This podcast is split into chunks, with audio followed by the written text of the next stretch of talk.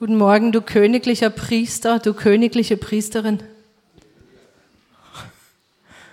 Guten Morgen, du Heilige, du Heiliger. Gott freut sich, dass ihr hier seid. Und so spricht er euch an, unabhängig davon, ob ihr euch so angesprochen fühlt. Ich möchte heute Morgen beginnen mit 1. Petrus 2, Vers 9, wo es heißt, aber ihr seid ein ausgewähltes Geschlecht, eine königliche Priesterschaft, ein heiliges Volk, das Gott sich selbst erworben hat. Er hat euch aus der Finsternis in sein wunderbares Licht gerufen, damit ihr verkündigt, wie unübertrefflich er ist.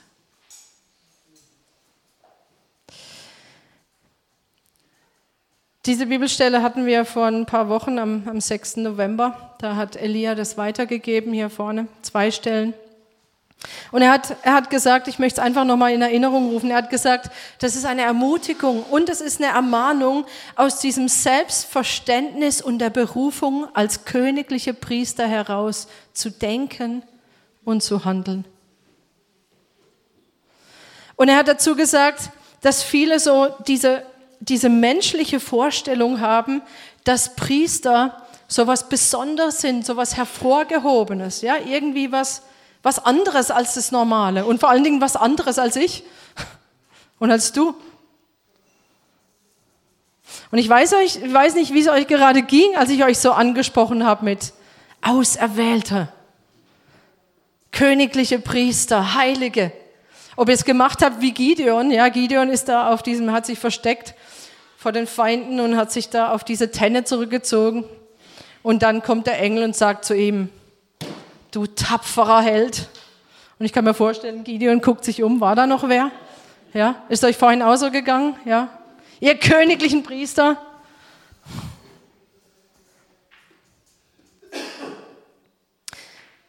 Es stimmt, es ist ein auserwähltes Geschlecht. Es ist, es ist nicht das Normale. Die Frage ist, was, was, was sagt man, ist normal? Ne? In dem Sinne sind wir auserwählt, aber nicht nach menschlichen Maßstäben, sondern von Gott selbst. Gott selbst heißt es hier, dass Gott sich selbst erworben hat.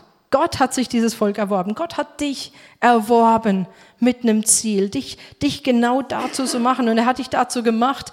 Und wenn Gott uns erworben hat, dann nicht als solche, die das jetzt selber hervorbringen müssen. Gott sagt, ich habe dich erwählt, jetzt sei du mal ein königlicher Priester.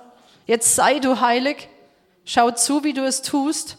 Sondern, dass einfach nur, dass wir uns zur Verfügung stellen.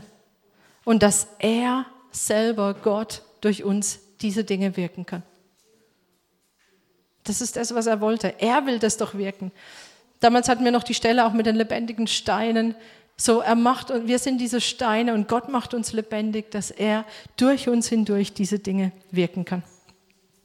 Ich möchte es einfach nochmal aufgreifen, weil ich glaube, es ist ein sehr wichtiger Impuls, nochmal diese Ermutigung und diese Ermahnung aus diesem Selbstverständnis und der Berufung als Priester zu denken und zu handeln. Und jetzt können wir sich natürlich viele, oder wir können uns Gedanken machen, ich hoffe, das werden wir auch in Zukunft. Was heißt es denn, diese Priesterschaft zu sein, und zwar diese neutestamentliche Priesterschaft? Ja, wir können jetzt, wir können zwar graben im Alten Testament sehen, was haben die Priester denn getan, aber wir müssen es übertragen. Was heißt es für uns heute? Und ich habe jetzt aber für heute will ich einfach nur mal aufgreifen, das, was in dieser Stelle, 1. Petrus 2, Vers 9, eine der offenkundigsten Berufungen ist, die wir als Priester haben, nämlich, damit ihr verkündigt, wie unübertrefflich er ist. So, wir sind zum Verkündigen berufen. Das ist unsere vorrangige Aufgabe als Priester. Und das möchte ich mir mit euch heute anschauen und ich möchte es tun, indem wir zusammen das vierte Kapitel aus dem zweiten Korintherbrief lesen. Da spricht äh, der Paulus darüber, was es heißt, dies, das Wort zu verkündigen, was es heißt, das Evangelium zu verkündigen. Und ich lade euch ein, ich habe jetzt hier mal die Übersetzung, die neue evangelistische Übersetzung, falls ihr die hier auch mitlesen wollt. Deshalb lassen wir uns in diesem Dienst, den wir durch die Barmherzigkeit Gottes empfangen haben, nicht entmutigen. Wir haben uns von allen beschämenden Heimlichkeiten losgesagt. Wir arbeiten weder mit Tricks, noch verfälschen wir das Wort Gottes, sondern diese Wahrheit lehren wir offen und frei. Dadurch empfehlen wir uns vor den Augen Gottes dem Gewissensurteil aller Menschen.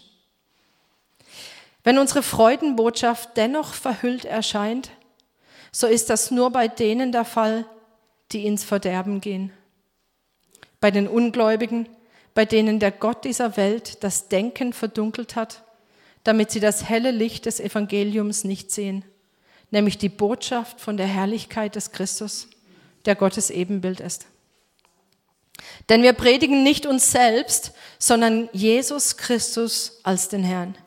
Und weil wir zu ihm gehören, betrachten wir uns als eure Diener.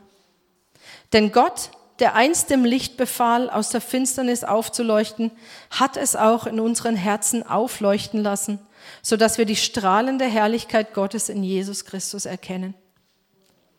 Diesen Schatz tragen wir aber in zerbrechlichen Tongefäßen, wie wir es sind, damit deutlich wird, dass die alles überragende Kraft von Gott stammt und nicht von uns. Von allen Seiten werden wir bedrängt, sind aber nicht erdrückt. Wir sind oft ratlos, aber nicht kopflos. Wir werden verfolgt, sind aber nicht verlassen. Wir werden zu Boden geschlagen und kommen doch nicht um. Immer und überall tragen wir das Sterben von Jesus an unserem Körper umher, damit auch sein Leben an uns deutlich sichtbar wird. Weil wir zu Jesus gehören, werden wir als Lebende ständig dem Tod ausgeliefert, damit sein Leben auch an unserem sterblichen Körper offenbar wird. So wirkt nun also der Tod in uns, das Leben aber in euch. Doch weil wir denselben Geist des Glaubens besitzen, von dem es in der Schrift heißt, ich vertraute auf Gott, darum habe ich geredet. So glauben auch wir und darum reden wir auch. Denn wir wissen, dass der, der den Herrn Jesus auferweckt hat, auch uns mit Jesus auferwecken und zusammen mit euch vor sich hintreten lassen wird. Das alles geschieht für euch, damit immer mehr Menschen von der Gnade Gottes erreicht werden und den Dank zur Ehre Gottes vervielfachen. Deshalb verlieren wir nicht den Mut. Denn wenn wir auch äußerlich aufgerieben werden, so werden wir doch innerlich jeden Tag erneuert. Denn die kleine Last unserer gegenwärtigen Not schafft, ein, schafft uns ein unermessliches, ewiges Gewicht an Herrlichkeit. Uns, die nicht auf das Sichtbare starren, sondern nach dem Unsichtbaren Ausschau halten. Denn alles Sichtbare vergeht nach kurzer Zeit, das Unsichtbare aber ist ewig. Und Herr, ich danke dir dafür, dass du uns dieses Wort gegeben hast, dass du derjenige bist, der uns berufen hat, dass du derjenige bist, der so unübertrefflich ist, dass wir dich verkündigen können. Und ich bete, dass einfach Offenbarung kommt für jeden, was für jeden jetzt einfach wichtig ist. Danke, Heiliger Geist, dass du das tust. In Jesu Namen. Amen. So, wir haben auch in der Gemeindeversammlung darüber gesprochen, dass sicher einer der, eines der nächsten Dinge, die ja, die wir, der nächste Schritt für uns als Gemeinde ist, dass wir weitergehen, auch in Bezug auf Evangelisation, dass wir weitergehen, dass wir lernen, wie können wir Menschen auf eine gute Art und Weise das Evangelium bringen? Wie können wir mutiger werden? Wie können wir motiviert werden, das zu tun? Und das wollen wir wirklich in Angriff nehmen, auch in der nächsten Zeit. Und ich, ich hoffe und bete, dass einfach heute auch wieder so ein weiterer Schritt ist da hinein, dass wir dass wir die Dringlichkeit verstehen, die von Gott her da ist, dass wir die Dringlichkeit verstehen, dass Gott möchte, dass wir hinausgehen und diese wunderbare Botschaft predigen.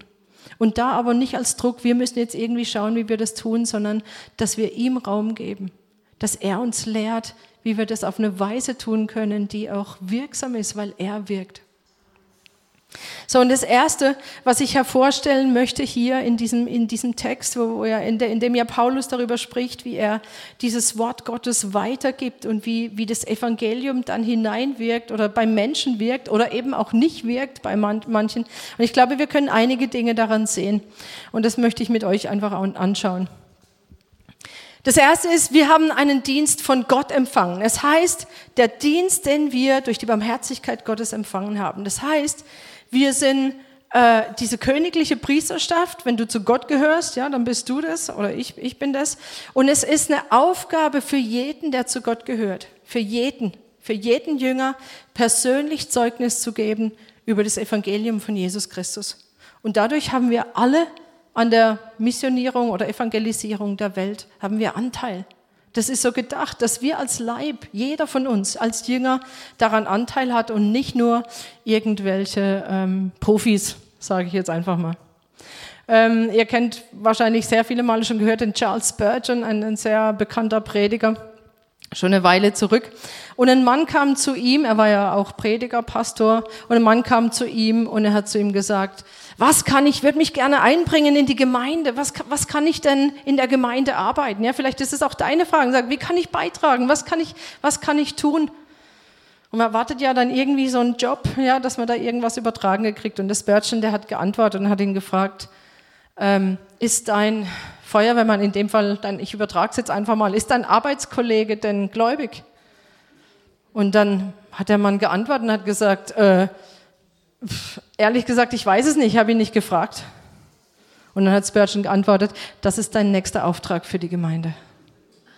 Das ist dein nächster Auftrag für die Gemeinde. Wir haben manchmal diese begrenzte Vorstellung, fürs Reich Gottes zu arbeiten, irgendwas zu tun, irgendwo in der Versammlung. Aber das ist einer dieser Jobs direkt danach, dass wir einfach Kind sind. Ja, das ist unsere Hauptberufung, Kind zu sein. Aber dann geht's ja weiter. Es, ist, es bleibt ja nicht bei, man bleibt ja nicht bei sich. Das nächste ist wirklich, dass wir sagen, Gott, ich stelle mich dir zur Verfügung, damit diese wunderbare Botschaft hinauskommt in die Welt. So, wenn du fragst, was kann ich tun? Hier ist dein nächster Auftrag. In deinem persönlichen Umfeld. Und ich habe ich hab lange gezögert, ob ich diese Frage stelle, weil sie auch als Druck empfunden werden kann. Oder weil manchmal so eine peinliche Stille dann ist. Ich frage sie trotzdem. Wann hast du zuletzt jemanden zu Christus geführt?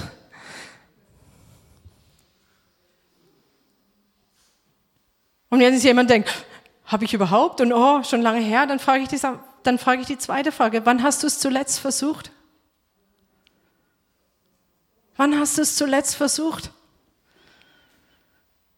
Und es, diese Frage dient nicht dazu, dass man jetzt irgendwelche Verdammnisgefühle bekommt und denkt, pff, ja, sondern im Gegenteil, dass man sagt, ich möchte Gott, ich möchte diese Dringlichkeit neu verstehen und ich möchte hingehen und ich will es zumindest versuchen. Ich will mich zur Verfügung stellen. Ja, wir sagen, wir unterstellen uns Gott, wir, wir, wir werfen uns vor ihm nieder, wir beten ihn an, aber Gott möchte, dass wir ihm auch folgen. Und wenn er sagt, geht hin, dann gehen wir hin. Und wir wollen diese Jünger sein, die den Auftrag Gottes, andere zu Jüngern zu machen, ernst nehmen. Wir sind nicht einfach nur dazu da, unsere eigene Erlösung bis zum Ende zu verwalten. Ich hoffe, da sind wir uns einig. Nochmal, Gott ist der Auftraggeber. Warum ist das so wichtig? Erstens mal ist es deswegen wichtig, weil, weil es keine Option ist. Es ist nichts, was wir uns aussuchen, ja, sondern Gott hat, gesagt, hat, hat uns einen Auftrag gegeben.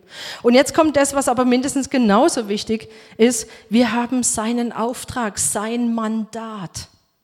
Und wenn sein Mandat da ist, dann ist eine Autorität da, nämlich seine Autorität, das zu tun. Ich glaube, wir werden oft gehindert durch eine falsche Rücksichtnahme. Und es hat damit was zu tun, dass wir sehr, sehr humanistisch geprägt sind in dieser Gesellschaft. Nämlich Religion, das ist Privatsache. Und wir fühlen uns schon blöd, dass wir jetzt irgendjemand anderem da irgendwie hineinsprechen wollen. Wir sind da wirklich schon so geprägt. Überprüft euch mal selber. Ja, dass man denkt, ich will dem anderen nicht zu nahe treten und irgendwie ist es ja doch Privatsache.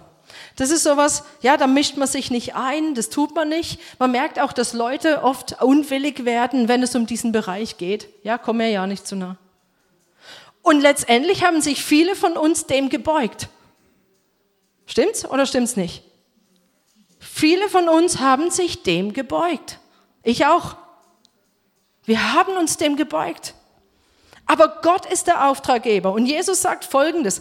Ich finde es sehr interessant. Mir ist es eigentlich so richtig hier jetzt nochmal aufgefallen. Wir alle kennen diesen Befehl, ähm, geht und macht die Menschen zu meinen Jüngern. Stimmt's? Habt ihr mal gelesen, was direkt davor steht? Matthäus 28, Vers 18. Da heißt es, da trat Jesus auf sie zu und sagte, mir ist alle Macht gegeben im Himmel und auf Erden. So, das heißt, er proklamiert seine Autorität. Er sagt, die Autorität gehört mir. Und dann sagt er, darum, wenn, wenn, wenn man darum sagt, dann kommt immer ein Grund vorher.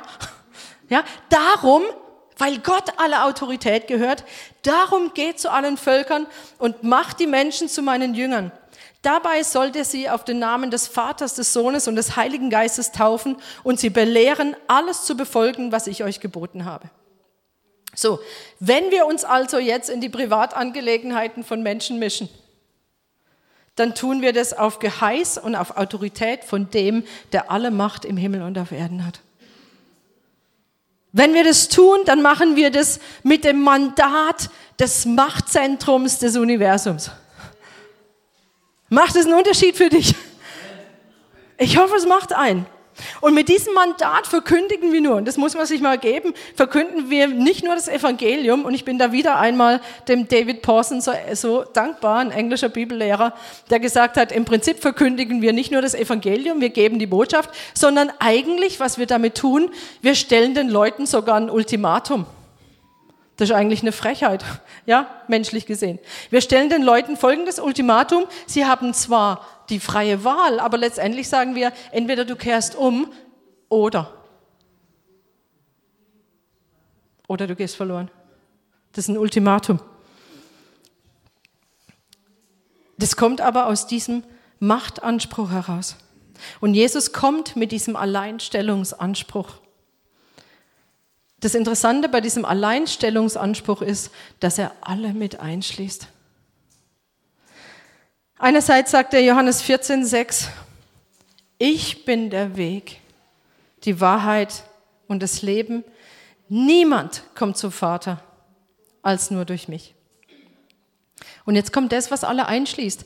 Weil Jesus der einzige Weg ist. Deshalb sollen und müssen es alle wissen. So, es nimmt alles mit rein. Es ist nicht nur ein Alleinstellungsanspruch, sondern er sagt, wenn das der einzige Weg ist, dann müssen das doch alle wissen. Wenn es mehrere Wege gäbe, ja, dann müssten wir das Evangelium nicht verkündigen. Dann müssten wir nicht Missionare in die Welt schicken. Dann könnten wir einfach hier unsere Geme kleine Gemeinschaft hier genießen, ja. Sonntags zusammenkommen, kuschelig, schönes, ja. Dann müssten wir das nicht tun. Aber wenn Jesus wirklich der einzige Weg zum Vater ist, dann können wir doch nicht hier einfach unsere Erlösung verwalten. Dann müssen wir hingehen und jedem Einzelnen diese Botschaft sagen. Was heißt hier müssen? Wenn wir lieben, wir haben es gerade gehört im Jesus hohepriesterlichen Gebet, ja, wenn wir lieben, wie er liebt, dann wollen wir das doch sagen. Und ich denke jetzt gerade auch an die Leute, die du, Esther, gerade angesprochen hast. Die, die fehlen hier.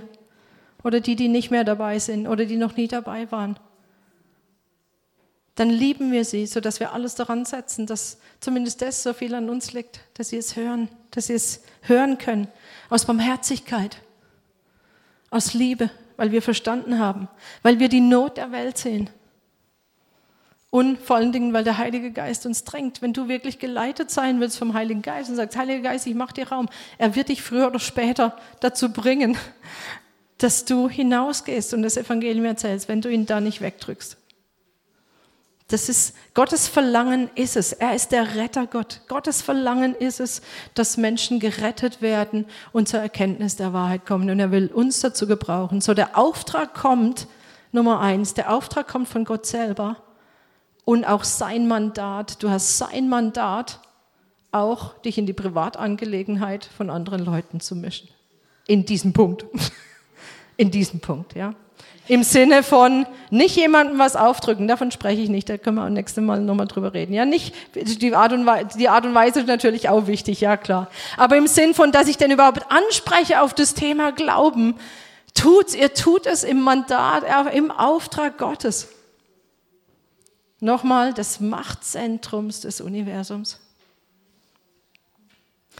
Zweitens, wir arbeiten weder mit Tricks, noch verfälschen wir das Wort Gottes, sondern diese Wahrheit lehren wir offen und frei. Ich möchte euch wirklich ermutigen, das Evangelium unverfälscht zu verkündigen.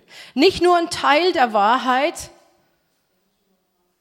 nur nicht, nicht nur den schönen Teil der Wahrheit, sondern die ganze Wahrheit. Wir haben es jetzt schon ein paar Mal gehört. Die gute Botschaft kommt nach der schlechten Botschaft. Römer 1. Der Zorn Gottes ist auf der Welt. Die Welt muss das wissen, sonst, sonst weiß sie gar nicht, wovon sie errettet werden soll. Und dann reden wir darüber, was Jesus getan hat. Ich möchte das gerne allerdings auslagern. Wir werden, ich, werde, ich möchte gerne nächste Woche nochmal darüber sprechen, was wir eigentlich verkündigen, nochmal den Inhalt. Wie können wir ganz gezielt, was sind die Kernpunkte davon, was wir weitergeben. Aber hier möchte ich einfach so viel sagen, dass wir sagen, wir, wir machen das nicht wie, wie in der Werbung, dass wir einfach die schönen Sachen rauspicken, ganz groß und sagen, komm zu Jesus, alles wird gut wir haben gerade von Tamara gehört, ja, es kommt Erziehung auch. Das ist aber gut. Das die Frage ist, was ist unser, unsere Vorstellung von gut? Was heißt denn gut? Ja, das ist gut für uns, das tut uns gut.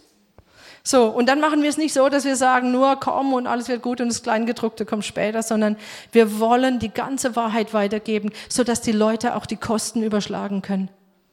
Und wenn sie dann immer noch sagen, ja, ich will und ich, ich hoffe es, weil das ist die, die beste Entscheidung, die man treffen kann, dass wir dann wissen, worauf wir uns eingelassen haben und wir sind bereit, diesen Weg zu gehen. Und das wollen wir tun. Und dann heißt es, und wir predigen nicht uns selbst, sondern Christus als den Herrn. Wir tendieren dazu, wir haben es auch schon mehrfach angesprochen, dazu zu reden, wenn wir gerade weil wir Leuten nicht so nahe treten wollen, dass wir einfach nur sagen, ja, ich gebe einfach nur Zeugnis von mir. Ja, für, also für mich ist so, dass Glaube total wichtig ist und ja, Jesus ist wirklich der Wichtigste in meinem Leben. Das können wir machen. Wir sollen Zeugnis geben von dem, wer Gott für uns ist. Aber es heißt auch, wir sollen diesen Anspruch, die ganze Wahrheit verkündigen, dass der andere verloren ist ohne Gott. Und da, da schrecken wir zurück. Ja? Aber wir sollen nicht nur über uns reden oder, oder statt, statt das Evangelium zu verkündigen, ist viel einfacher zu sagen, ja, ich gehe da in so eine Gemeinde.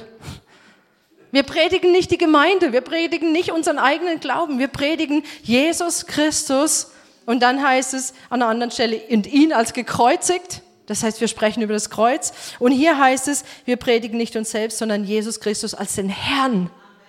Als den Herrn. Das heißt nicht nur der Erlöser, der alle Schuld vergibt und dann mache ich meinen Stiefel, sondern Jesus Christus als ein Herrn. Er ist Erlöser, Retter, er ist aber auch Herr, vor dem wir uns beugen, dem wir unser Leben unterordnen. Das ist das, was er möchte. Und dadurch wird unser Leben gut. Gut im wahrsten Sinne des Wortes. So, wie sprechen wir von Jesus, wenn wir das Evangelium verkündigen? Ich möchte euch ermutigen dazu, unverfälscht das Evangelium zu verkündigen. Nächste Woche dazu nochmal mehr. Dann heißt es, ist die Rede hier in diesem Text von diesen irdenen Gefäßen oder von diesen zerbrechlichen Gefäßen. Wir haben es heute schon gehört, ja. Diese Gefäße, die schwach sind, die am Werk sind.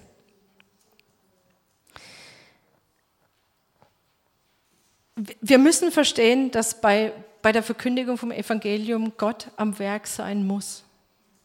Sonst wird nichts funktionieren.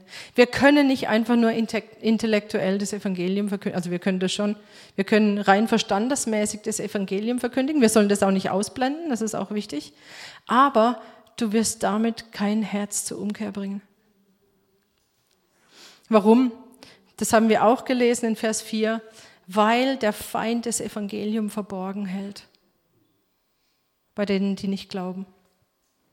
Weil der Gott dieser Welt das Denken verdunkelt hat. Und deshalb ist es so wichtig, dass Gott selber am Werk ist. Und deshalb heißt es, dass wir menschlich schwach das Evangelium predigen, damit deutlich wird, dass die alles überragende Kraft von Gott kommt und nicht von uns. Wir können niemanden ins Reich Gottes quatschen. Da kannst du noch so gut reden, da kannst du noch so ein guter Verkäufer sein oder ja, die Gabe der Rhetorik, wie auch immer. Du wirst niemanden ins Reich bringen, wenn Gott nicht sein Werk tut, wenn die überragende Kraft nicht von Gott kommt. Und deshalb ist es so wichtig, dass wir für diese Leute beten. Dass wir beten, dass die Menschen das Licht erkennen können. Dass wir uns auf diesen Kampf einlassen, dass wir sagen, dass der Feind wirklich das nicht länger verborgen halten darf. Dass wir beten, dass das Wort läuft. Zum Beispiel Epheser 6, Vers 19, da bittet der Paulus selber drum, betet auch für mich. Bittet Gott, mir bei der Verkündigung seiner Botschaft die richtigen Worte zu geben. Das ist ein Gebet, das wir beten können, dass wir sagen, also das erste Gebet ist wahrscheinlich, dass wir überhaupt uns zur Verfügung stellen, dass wir das wollen, dass wir ein Herz dafür bekommen, Menschen das Evangelium zu sagen. Aber dann, dass wir dieses Gebet uns zu eigen machen. Wir können es genauso beten, wie es drinsteht, genauso wie es der Paulus gebetet hat. Ja, mir bei der Verkündigung seiner Botschaft die richtigen Worte zu geben.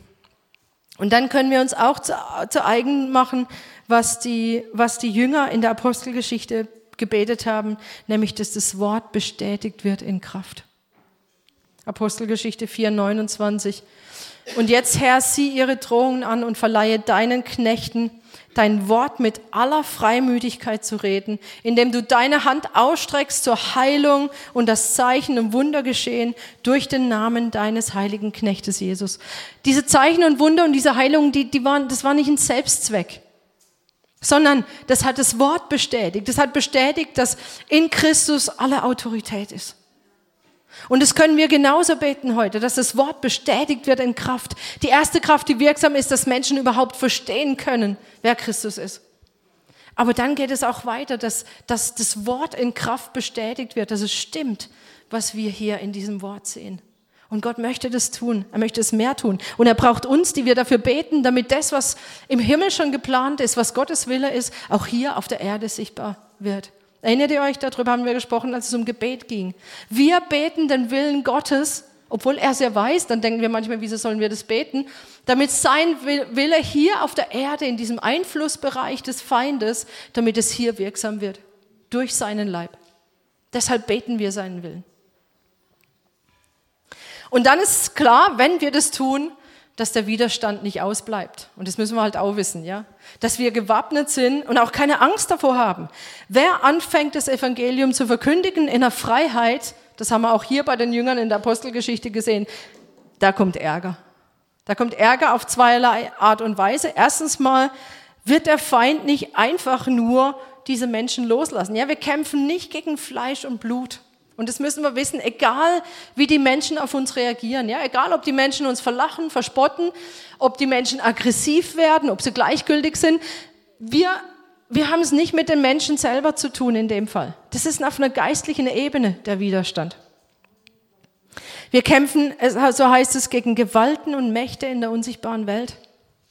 Und deshalb sollten wir uns darauf vorbereiten, dass wir es mit ihnen zu tun haben werden, weil sie die Leute im Griff haben ja, für die wir beten oder für denen wir das Evangelium sagen. Das muss uns einfach klar sein. Und deshalb kommen wir auch oft nicht durch bei Leuten. Manchmal fragen wir uns, ja, für uns sind die Dinge so klar und wir denken, warum sehen die das nicht? Kennt ihr das? Ja, man denkt, das ist doch, das liegt doch so auf der Hand. Warum sehen die Leute das Evangelium nicht, wenn es doch so offensichtlich ist? Und das ist ganz einfach. Hier haben wir die Antwort, weil sie blind sind. Verblendet durch Satan blind gemacht durch den Gott dieser Welt. Und deshalb gibt es auch diesen Kampf um sie.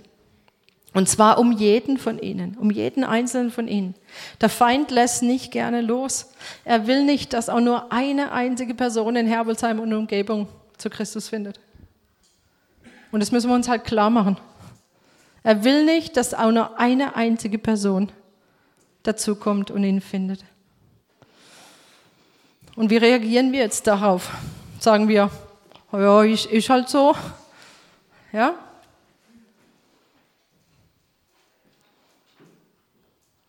Oder wir lassen uns rufen und sagen, okay Gott, du willst es aber. Und auch hier, wieso beugen wir uns dem Feind, der das möchte? Wieso beugen wir uns nicht Gott, der sagt, er will, dass alle Menschen zur Erkenntnis der Wahrheit kommen. Und deshalb werden wir mit den Waffen Gottes dafür kämpfen. Und wir wissen, auch hier haben wir dieses Mandat, auch hier haben wir diese Autorität. Sie steht in 1. Johannes 4, Vers 4. Denn der, der in uns ist, ist größer als der, der in der Welt ist. Der in der Welt, der verblendet den Sinn von den Leuten.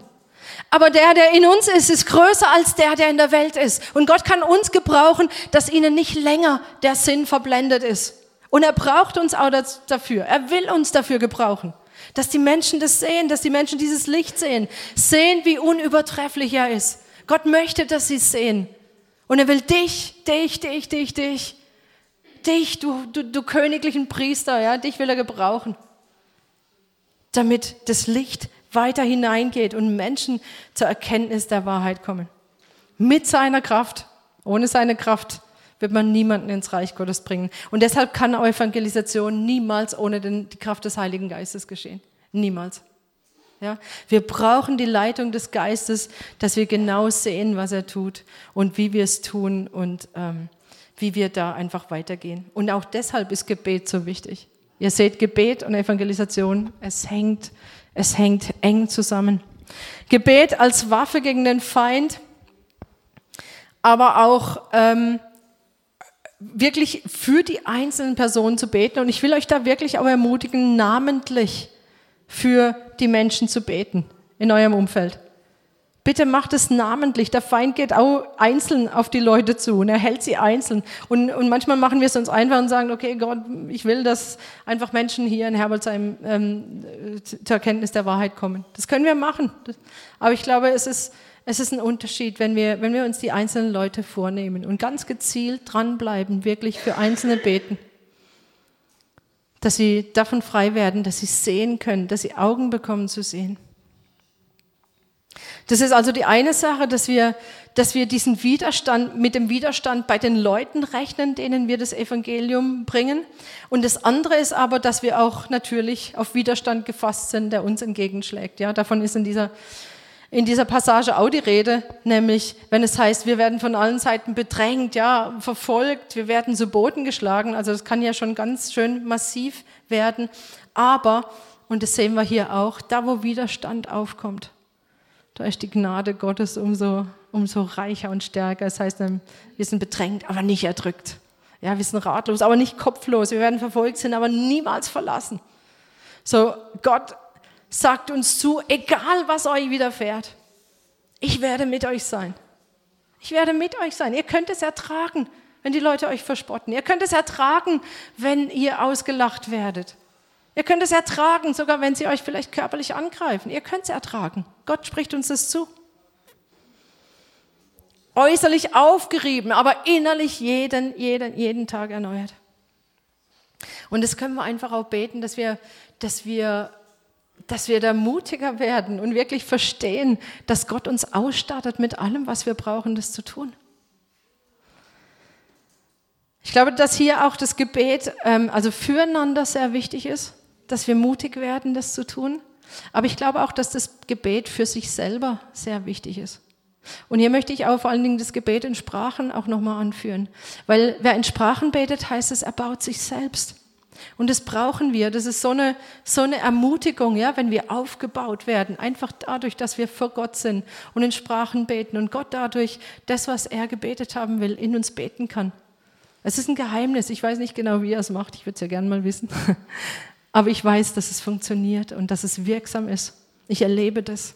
Dass Kraft kommt, da wo äußerlich, ja, wo man eigentlich denkt, hey, wie geht es überhaupt noch? Oder wie, wie kann das sein? Ja, menschlich die Kraft eigentlich fehlen müsste. Und dann ist die Kraft da, die wir dafür brauchen. Gerade auch für Erbauung und für Erneuerung für uns selbst. So, Gott hat immer eine Antwort auf diesen Widerstand. Und wir sollten keine Furcht haben vor diesem Widerstand. Sondern stattdessen das Ziel vor Augen haben, das Ziel, das Gott hat. Und das ist mein letzter Punkt hier. Am Schluss heißt es, denn die kleine Last unserer gegenwärtigen Not schafft uns ein unermessliches, ewiges Gewicht an Herrlichkeit.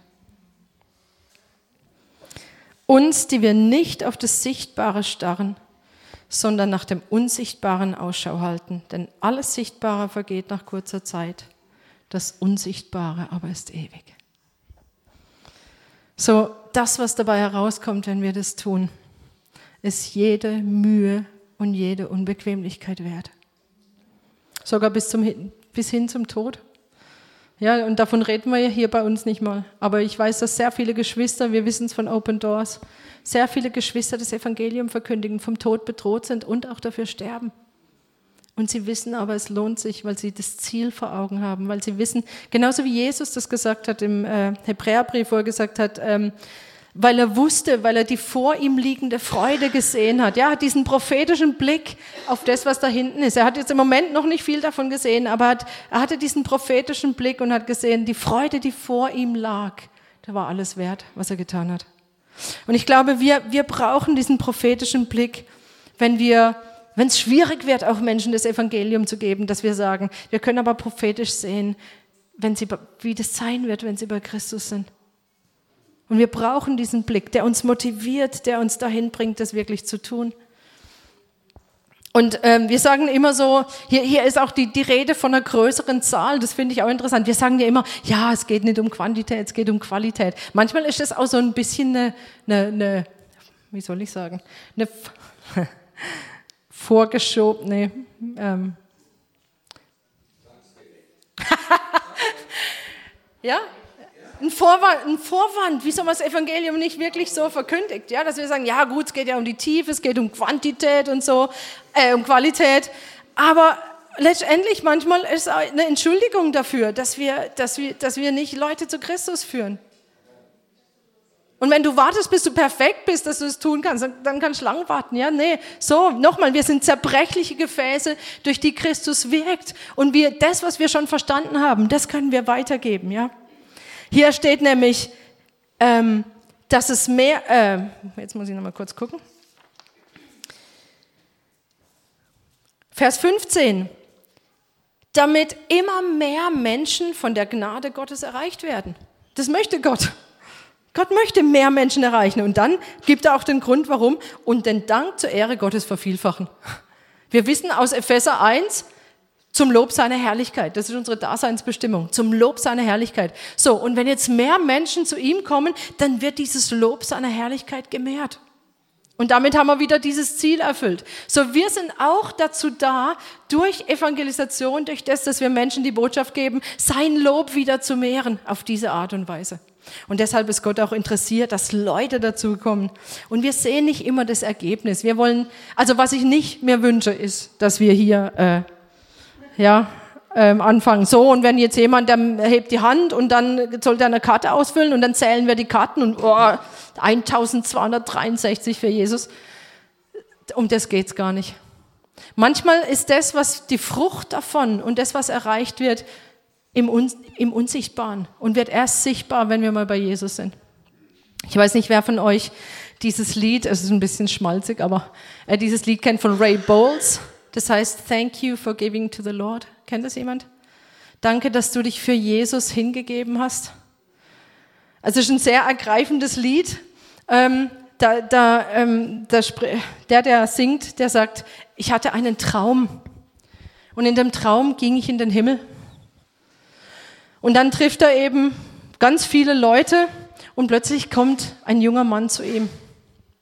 Und er sagt zu ihm, ähm, ich möchte einfach zu dir, ich möchte dir einfach Danke sagen. Du kennst mich zwar vielleicht nicht. Du hast früher, als ich ein kleiner Junge war, die, die Sonntagsschule geleitet und irgendwann an einem dieser Sonntage, als du ein Gebet gesprochen hast, da habe ich mich bekehrt.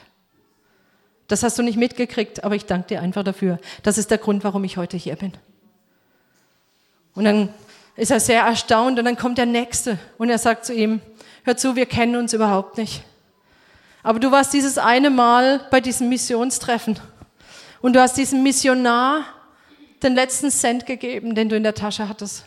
Und dieser, dieser Missionar ist zu mir in mein Land gekommen und hat mir das Evangelium erzählt. Und das ist der Grund, warum ich heute hier bin. Und ich danke dir dafür, dass du dich gegeben hast. Und dann heißt es, und dann kam einer nach dem anderen. Also mich bewegt dieses Lied immer wieder, weil es so viele Dinge im Verborgenen gibt, im Unsichtbaren. Die kriegen wir nicht mit, die können wir nicht zählen, aber Gott sieht jedes einzelne davon. Und, ich, und, und Gott, und dann am Schluss steht er vor Jesus und Jesus sagt zu ihm, danke, dass du das getan hast, danke, dass du dich hingegeben hast, du guter und treuer Knecht. Und ganz ehrlich, das ist das, was ich hören möchte von Jesus, wenn ich vor ihm stehe. So jede Kleinigkeit, auch Dinge, die du für unbedeutend hältst. Stell dich ihm zur Verfügung, gib's, er sieht's. Und du kannst das Lob von Gott mehren. Wir loben Gott nicht nur, indem wir vor ihm stehen und anbeten. Das ist wunderschön. Ich liebe das. Aber wir, wir mehren sein Lob, indem wir auch diese Dinge tun. Hingehen und das Evangelium predigen, verkündigen, wie unübertrefflich er ist. Und die beste und effektivste Art der Evangelisation geschieht nicht durch Evangelisationsprofis, ja, durch Evangelisten, die durchs Land reisen, Großevangelisationen machen. Durch die geschieht auch was, ja. Aber die effektivste, multiplizierendste Art und Weise geschieht durch gewöhnliche, also menschlich gewöhnliche, aber von Gott auserwählte Gläubige wie dich und mich. Denk dran, wir sind gar nicht so gewöhnlich, wir sind eine auserwählte Priesterschaft. Ja, du bist nicht gewöhnlich. Du bist nicht gewöhnlich, du bist eine auserwählte Priesterschaft. Und wenn wir das irgendwelchen Profis überlassen, das Evangelium zu, zu predigen, dann, dann ist es so begrenzt. Aber wenn jeder von uns hingeht, dann, und das entspricht Gottes Auftrag an uns alle. Äh, ein bekannter Gemeindegründer wurde mal gefragt, ähm, wie viele Gemeindeglieder hat Ihre Gemeinde? Und dann hat er gesagt, 2000 so.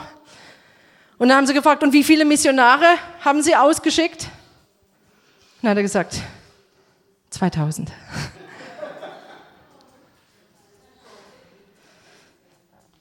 Das wünsche ich mir für Herbolzheim. Wie viele Leute habt ihr in Herbolzheim? Ich weiß es nicht mal genau, aber ich sage es mal 80. Ja, 80 bis 100 manchmal. Und wie viele habt ihr als Missionare ausgeschickt, als Evangelisten hier in der Umgebung? 80 bis 100. Das ist Gottes Wille für uns. Das ist Gottes Wille für uns als Gemeinde, das ist Gottes Wille für dich als Einzelnen. Das ist Gottes Wille und es ist vor allen Dingen sein Mandat da. Hast du schon mal dafür gebetet, dass du auf diese Weise gebraucht wirst? Das ist aber ein gefährliches Gebet, weil er wird dich dazu gebrauchen.